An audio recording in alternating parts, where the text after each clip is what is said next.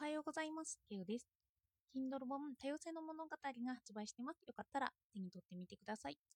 今日なんですが、また武器になる法学を読んでいます。その中から抜粋して、法と道徳の違いについて話していこうと思います。筆者は言います。法と道徳の違いに関して、一つには法は行為について外面的なことを起立し、道徳は心について内面的なことを起立すると。このようなことはあるけれど、最も重要なことはこちらだと言います。法には強制力があるが、道徳には強制力はない。まあ、それはそうなのかなと思ったのですが、ではなぜ筆者はわざわざ取り上げたのかということなんですよ。それには、法の規定には、行為規則と裁判規制、裁判規範、行為規範と裁判規範があると言います。それぞれの意味を言いますね。行動規範は国民の行動に影響を与える側面。そして裁判規範は裁判で適用される根拠条文としての側面という意味なんですけど、つまり行動規範は国民の行動に影響を与えますが、裁判では適用されない。裁判規範は実際の裁判の根拠に使われるという違いです。そして裁判に使われる、使われないという違いは何を生むのかというと、法律の規定が持つ効果に作用します。そしてその効果が2つあって、訓示規範。これが裁判で強制力を持たないもの。もう一つの効力規範。これは裁判で強制力を持つものというふうに分けられると言います。ちょっと難しい用語を出しましたけど、あの、噛み砕いていきます。例えば、いくら6本に書いてあるからといっても、それが訓示規定だったら強制力はないということなんですよね。つまり、道徳が法に書いてあることと同じということなんです。つまり、破っても何か罰則を受けることはない。例えば、民法に夫婦は互いに助け合うべきという規定があるそうです。でも、これは訓示規定であり、守れなくてもこれは裁判で強制力は持ちません。具体的な効果を持たない訓示規定が書かれているということですよね。では、筆者は何が言いたいのかというと、勤務先の会社規定や所属する団体の規約などを読むときに、これは効力規定なのか、訓示規定なのかということを議論できる、このように述べていました。なので、ここで効力規定を覚えて、それで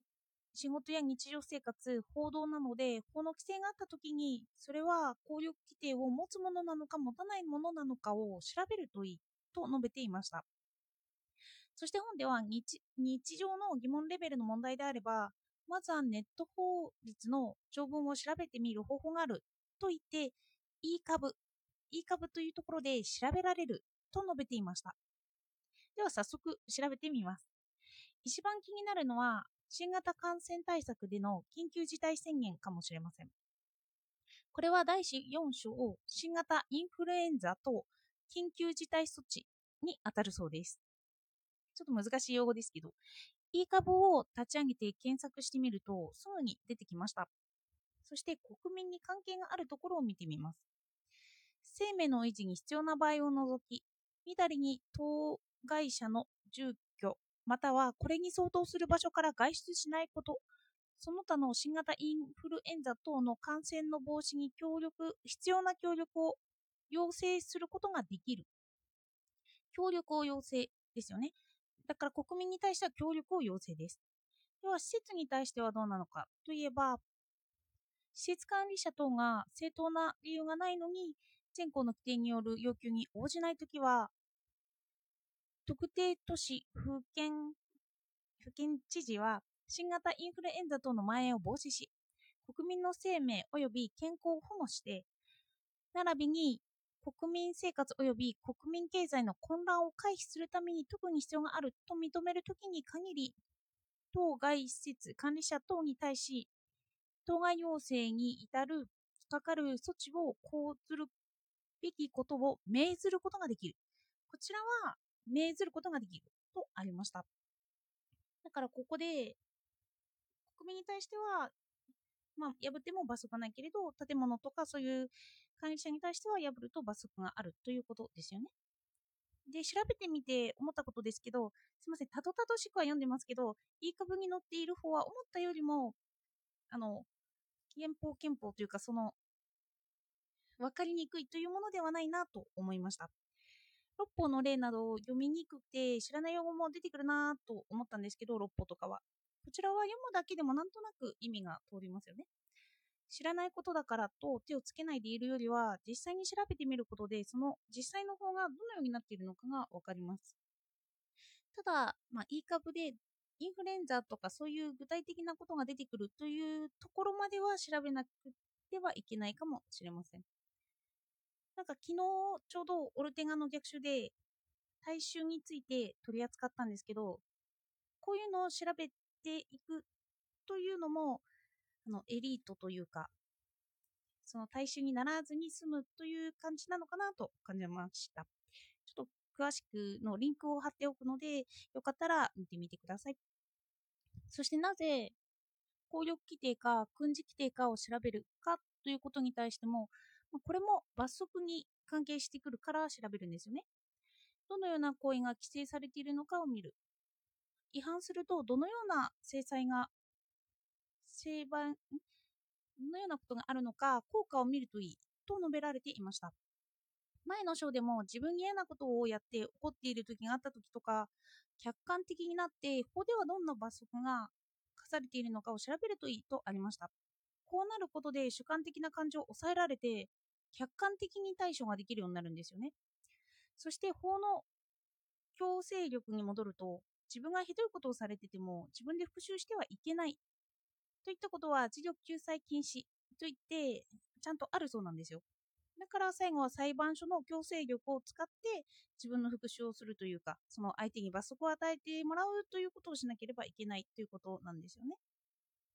調べてみないとわからないですよね。自分の感情に従っただけで行動を起こすと、行動を起こすと強制力に引っかかる。でも、そこは裁判に任せなければいけ、で、そこは裁判に任せなければいけないんですよね。でも、裁判には軍事規制があって、これは破ったとしても罰則にはなりません。軍事規制を道徳という観点で見ると面白いなと思いました。例えば、例に出されていた夫婦は互いに助け合うべきという規定、何を助け合うとするのかというのは個人の価値観によりますよね。家事を毎回するのがいいのかとか、いや、かえって本人の自立にはならないかもしれないから、こう話し合って決めるとか。道徳を話し合うときには、法律の訓示規定を見ると、そのヒントが載っているかもしれないと感じました。例えばまた先ほどのみだりに当該者の住居またはこれに相当する場所から外出しないと言って緊急事態宣言のみありましたけどこの部分も何をみだりとして考えるのかというのは道徳を考えるときや社会を考えるとき自分なら何をみだりと思うのかという自分の倫理につながってくると感じましたあのちなみに道徳はただ示されているものなんですけどそれを個人に当てはめることを私は倫理だと考えています。その、そうですね、大衆とかでも道徳に従うとかだと、その自分が出てこないんですよね。何事も自分に対して当てはめて考えていくことが倫理になっていて、今の哲学では倫理は大事だよとと言っているんですけど、だから法律も身近にするには自分に当てはめて考えていくのがいいかなと思いました。では、お聴きいただいてありがとうございました。